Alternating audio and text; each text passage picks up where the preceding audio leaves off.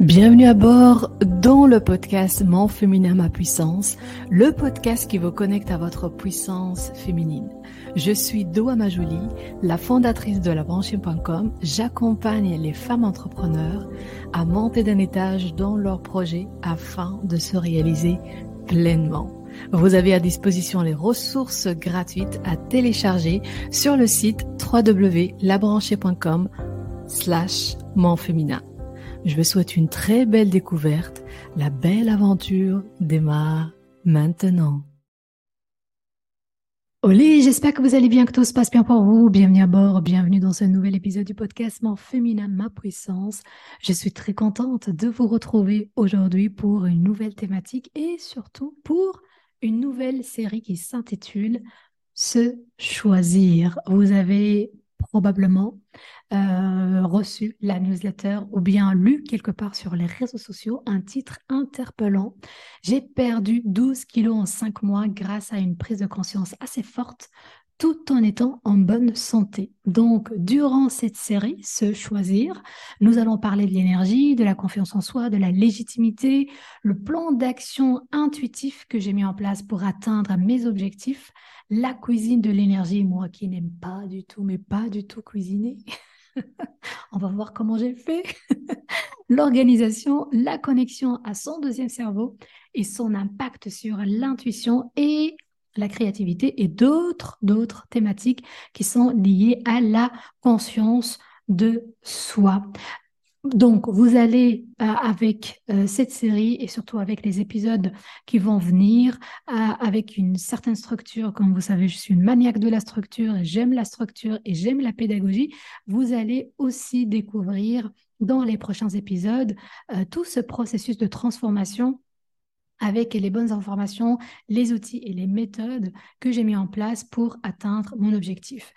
La perte du poids en soi, c'était pas du tout mon objectif. Je vous avoue que ça fait plaisir, très très plaisir même, mais mais c'était pas du tout mon intention au départ. Ce qui m'a étonnamment encouragé à rester motivé durant cette transformation, c'est la réaction positive de mon corps et l'effet produit. Donc, c'est parti pour un épisode de croustillant. Oui. Je partage donc les chiffres, quelques chiffres, donc 12 kilos, 5 mois, je continue encore à perdre du poids, je n'ai pas encore stabilisé mon poids parce que j'ai un autre, on va dire, objectif euh, qui s'est mis en place et aussi euh, au niveau de la peinture, pointure. Au niveau de la pointure, je passe de 38 à 37. Et ça, franchement, ça me dépasse. Je ne sais pas comment, pourquoi, si vous avez des explications, si vous avez experts, si vous avez, je ne sais pas, vraiment des propositions pour essayer de comprendre. Durant toute ma vie, je fais, je fais 38 euh, et même des périodes dans ma vie où j'étais euh, au-delà de svelte, euh, maigre.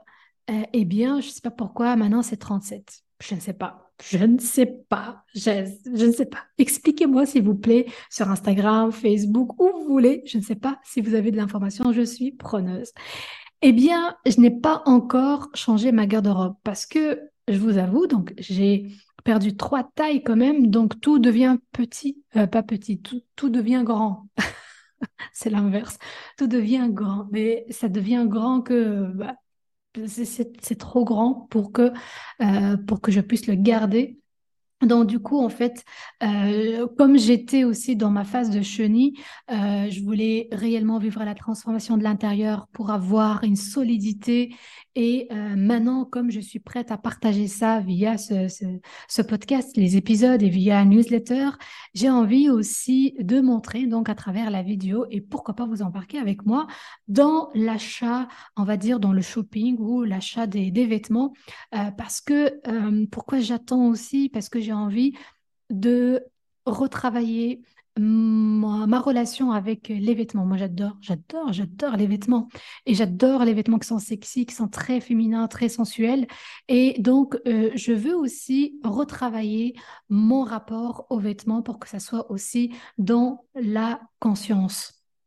Et donc, dans cet épisode, euh, on va mettre le focus sur la prise de conscience le premier pas vers le changement.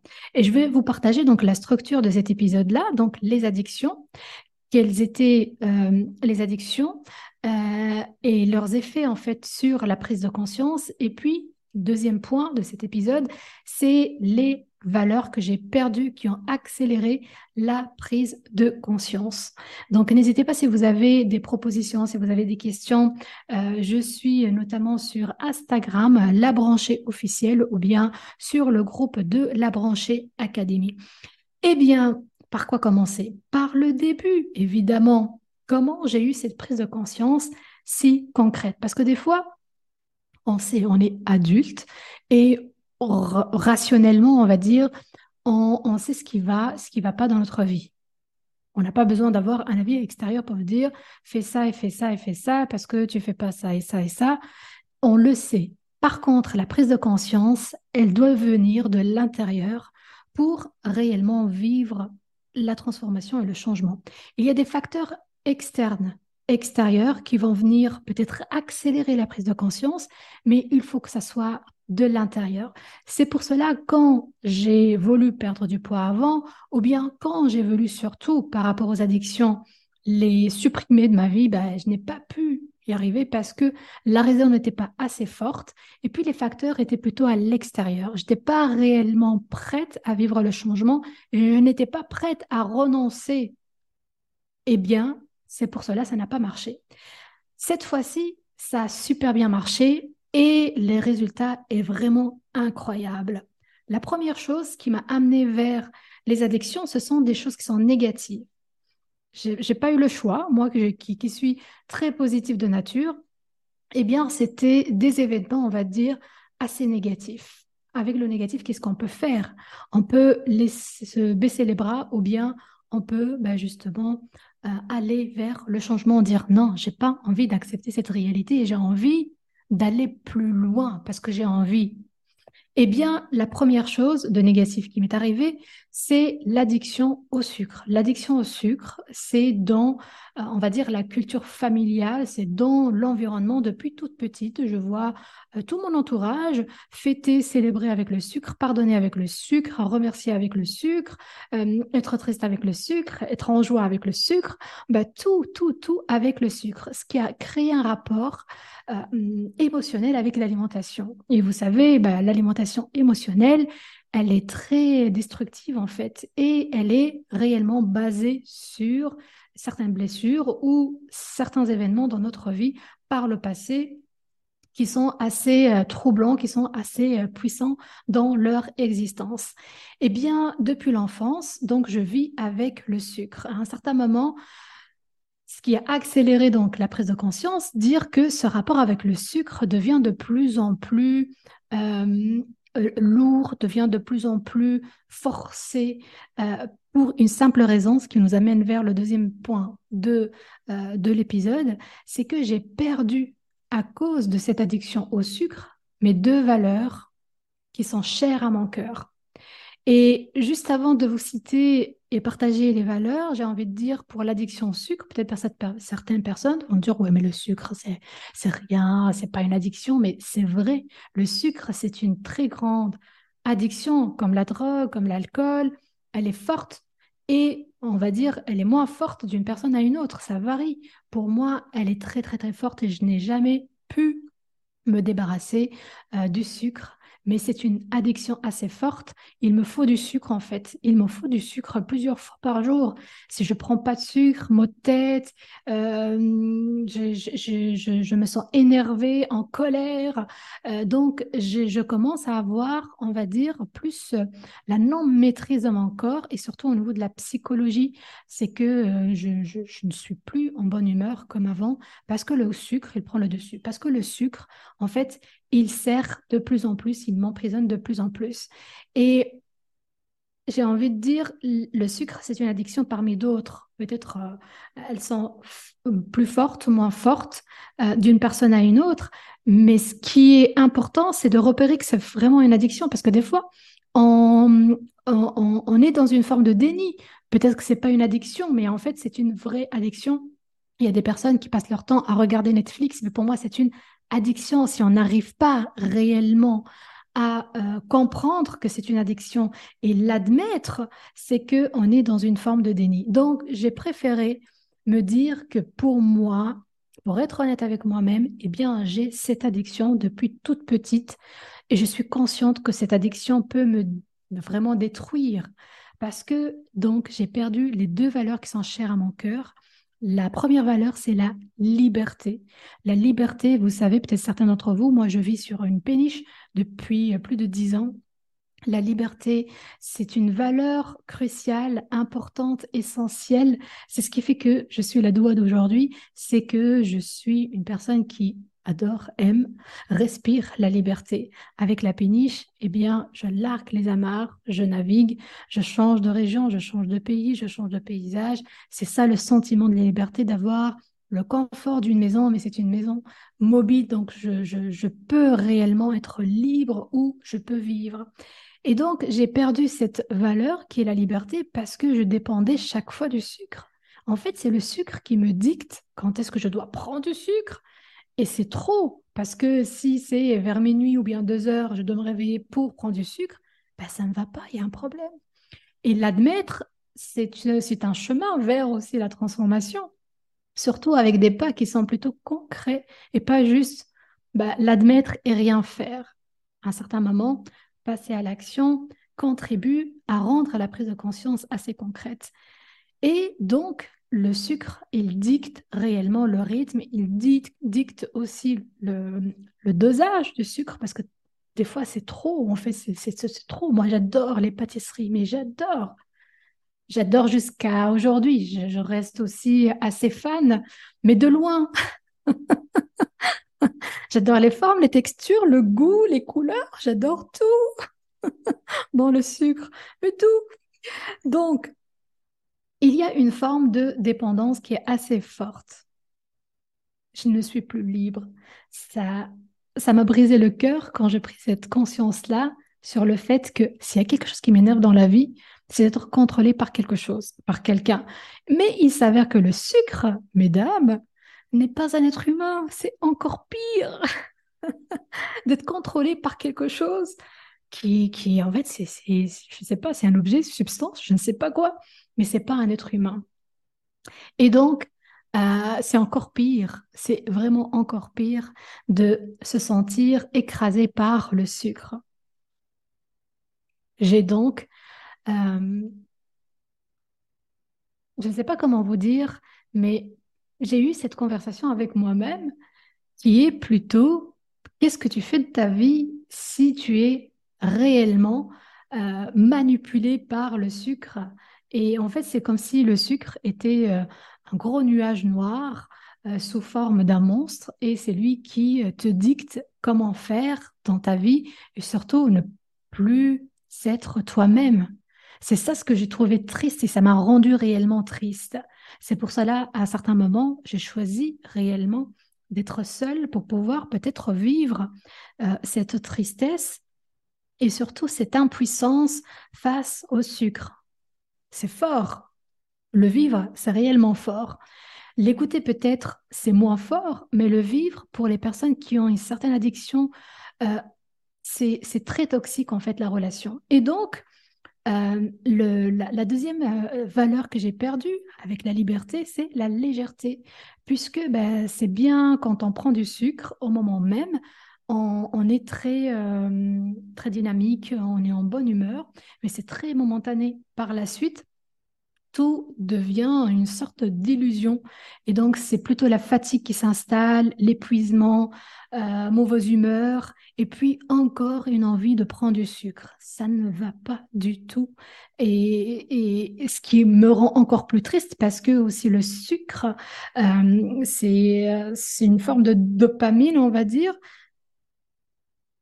et, euh, très subtile et très forte en même temps. Pas de liberté, pas de légèreté. La légèreté, c'est au niveau surtout de la création, parce que je crée euh, chaque mois une nouvelle formation pour le cercle privé de la branchée. Je crée des, formations en présentiel. Je suis très dynamique. Je fais, je donne des conférences, des workshops, etc.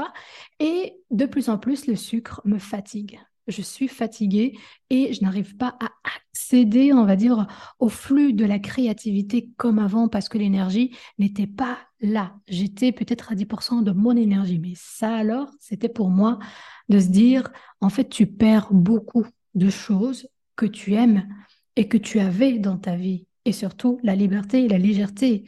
Et vous savez que moi, j'ai fait le choix de ne pas être maman. Je consacre ma vie à la création et me priver de cette forme de création, c'était très violent pour moi. Donc, c'est ça ce qui a accéléré cette prise de conscience en disant, tu as perdu beaucoup de choses et il est peut-être temps de prendre les rênes de ta vie, il est peut-être temps de d'aller vers le, euh, le changement et la transformation. C'est pour cela donc j'ai décidé de euh, pas mentalement de tester trois jours sans sucre, parce que moi je prends plusieurs fois par jour. Donc, euh, pas de madeleine, pas de mousse au chocolat, pas de chocolat du tout, rien, pas de macarons, oh là là, rien de cela. Et ces trois jours, voir euh, qu'est-ce que ça va donner. Donc, je fais ça progressivement. Une semaine, ça va, je tiens le coup, je me dis, mais c'est formidable en fait.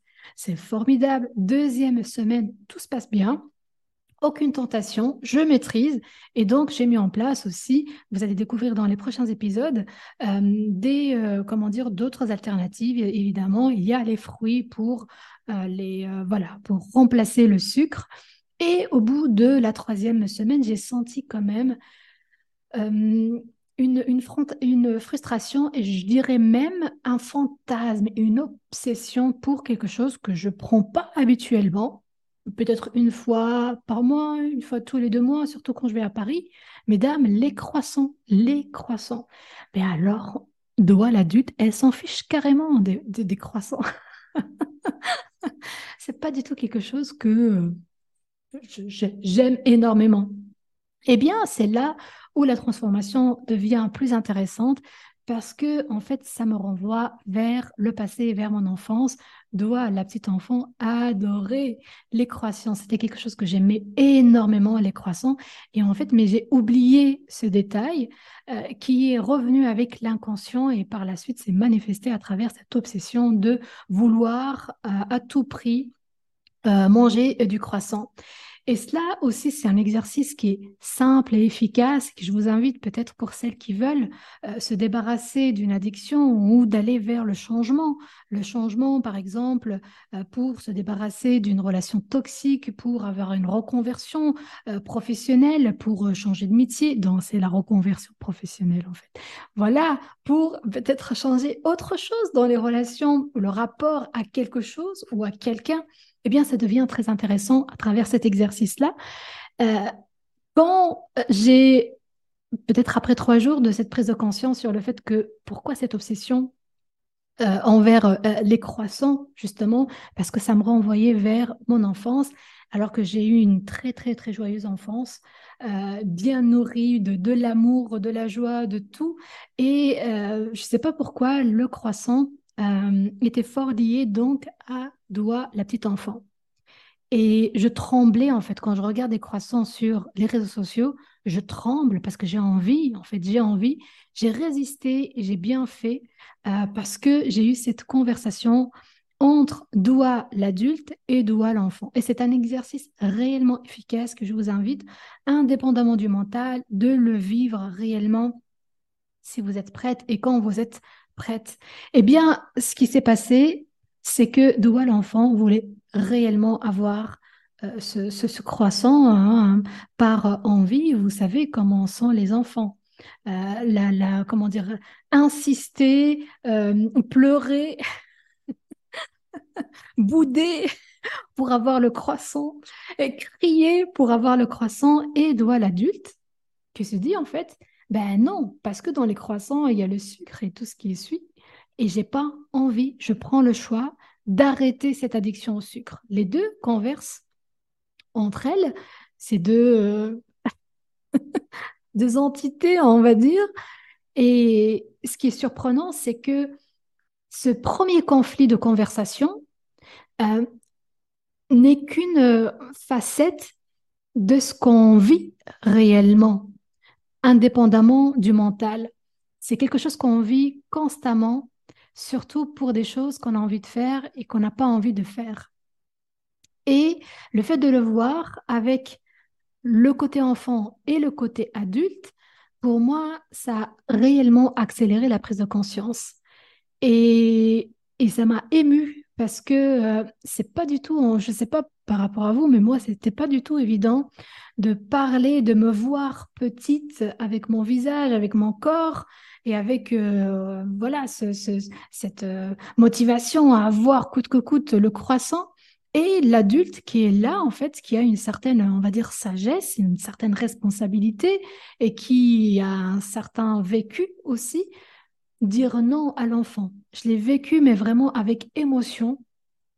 Et euh, ça fait quelque chose. Et chaque fois quand, quand je parle de ça, eh bien, ça me fait quelque chose. C'est pas, pas habituel, en fait, de vivre ça, de se voir, enfant et adulte, en train de converser. Et ce qui se passe normalement quand les choses ne vont pas bien, c'est qu'il y a un conflit. Mais j'ai décidé tout simplement que ce soit une conversation euh, avec, euh, euh, avec des explications données à d'où à l'enfant, des explications assez raisonnables qui vont calmer l'enfant, mais c'est pas juste pour lui dire bah tais-toi, mais plutôt le rendre aussi, ou la rendre plutôt, euh, plutôt plus, plus adulte, l'enfant plus adulte. Je sais pas si vous me comprenez ou pas, mais c'était que l'enfant va devenir aussi responsable. C'est pas parce qu'il est enfant, eh bien, il va euh, demander ce qu'il veut. Bah, c'est ça la conversation que, j'ai eue pour euh, établir un pont de relation qui est basé sur la bienveillance et l'amour. Parce que ce qui se passe aussi pour certaines personnes, c'est de rester sur le conflit. Et je voulais pas qu'on reste ni dans le combat, ni dans la frustration, euh, euh, ni dans la violence, mais plutôt dans une forme d'amour avec détachement. Et c'est ça le déclic, c'est que l'enfant comprend que euh, il peut tout simplement renoncer à ce croissant parce que c'est éphémère, parce que c'est illusoire. Et c'est ça la prise de conscience. Pour moi, c'était très choquant de se dire, bah, finalement, le fait de se débarrasser d'une addiction, eh bien, c'est facile quand on veut. Mais il faut réellement vivre des situations et peut-être chaque personne va vivre cette situation différemment. Peut-être euh, parler de l'enfance, ça n'évoque rien chez certaines personnes, chez d'autres, ça évoque des blessures, chez d'autres, ça évoque des émotions. C'est très différent. Mais tout cas, moi, je vous partage tout ce que j'ai vécu avec, on va dire, euh, avec transparence, avec tout ce que j'ai vécu, euh, même dans ces moments de, conversation, de conversation, on va dire, plutôt euh, imaginaire, mais c'était pas imaginaire. c'était aussi bien réel puisque c'est concret. Et donc, euh, avec, euh, depuis cette conversation, donc un mois, j'ai calmé réellement euh, cette envie d'aller vers le sucre suite à cette conversation avec Doha, la petite enfant.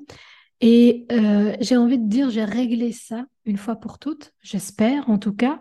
mais depuis, en fait, je regarde, je, je suis en contact avec le chocolat, les macarons, je les vois autour de moi. Euh, quand je suis invitée, mais je ne, comment dire, je ne je, je m'enfuis pas et euh, je, je, comment dire, je les regarde avec euh, admiration parce que pour moi, ce sont des chefs-d'œuvre. Hein. Regarder des chocolats dans toutes ces formes formidables, avec les couleurs, les odeurs, la texture, les gâteaux, les tartes et tout ça, pour moi, c'est comme regarder des tableaux. C'est une non-information. Je ne suis pas frustrée, je ne suis pas, euh, je me prive pas en regardant. Au contraire, je dis bah, c'est beau en fait, c'est beau, mais je sais que ce que j'ai perdu, j'ai pas envie de perdre ce trésor que j'ai déjà. Je fais le choix avec une certaine conscience, fermeté, sans vraiment, sans être dans l'excès, de se dire tout ça c'est beau, c'est magnifique, mais pour moi c'est du poison je le fais pas, je le prends pas, je le mange pas, je peux le toucher, hein, je, je, je, je, ne suis pas dans la fuite, mais je ne veux pas aller euh, au-delà de toucher, je ne veux pas aller euh, goûter. et pas pour faire plaisir aux gens, parce qu'on va parler dans les prochains épisodes, eh bien, euh, la pression sociale et comment aussi tenir bon à travers, à travers, à travers tout ça. Donc voilà, pour résumer cet épisode sur la prise de conscience, je vous invite réellement, si vous avez envie de changer un rapport, votre rapport à, à, une relation, à une personne, à quelque chose en particulier, de revisiter les valeurs, vous revisiter qu'est-ce que vous avez perdu réellement et le sentir. Est-ce que c'est vraiment la bonne décision pour vous? Et vous allez trouver votre chemin, propre chemin, avec euh, tout ce qui vient autour d'assez unique, d'assez singulier. Euh, vivre réellement cette prise de conscience, que ça soit concrète. Et surtout, pour moi, mon invitation, c'est d'être aussi bien accompagné par votre entourage, au moins une personne, une personne de votre entourage qui va euh, vous encourager, qui va vous motiver, qui va être ici comme une source euh, euh, de force et de soutien pour vous amener avec bienveillance, avec amour, à se ressourcer en fait de ce lien pour aller vers l'avant. Donc, j'ai envie de, conclure qu'il y a des moments dans la vie où on se rend compte qu'on est bloqué, qu'on ne progresse pas et qu'on ne sait pas comment avancer. C'est à ce moment-là que la prise de conscience est cruciale. Prendre conscience de ce qui nous bloque et de ce qu'on peut faire pour changer, c'est le premier pas vers le changement. Nous pouvons trouver la force et la confiance en nous, reconnectant à notre puissance féminine. Si cet épisode vous a plu, résonne en vous, je vous invite à le noter sur votre plateforme d'écoute préférée. Ça aiderait plus de femmes à prendre conscience et à se reconnecter à leur puissance féminine. Merci. L'aventure de cet épisode se termine ici. Je vous remercie pour votre écoute et je vous dis à tout de suite dans les commentaires sur Instagram ou sur Facebook La Branchée Académie. Ciao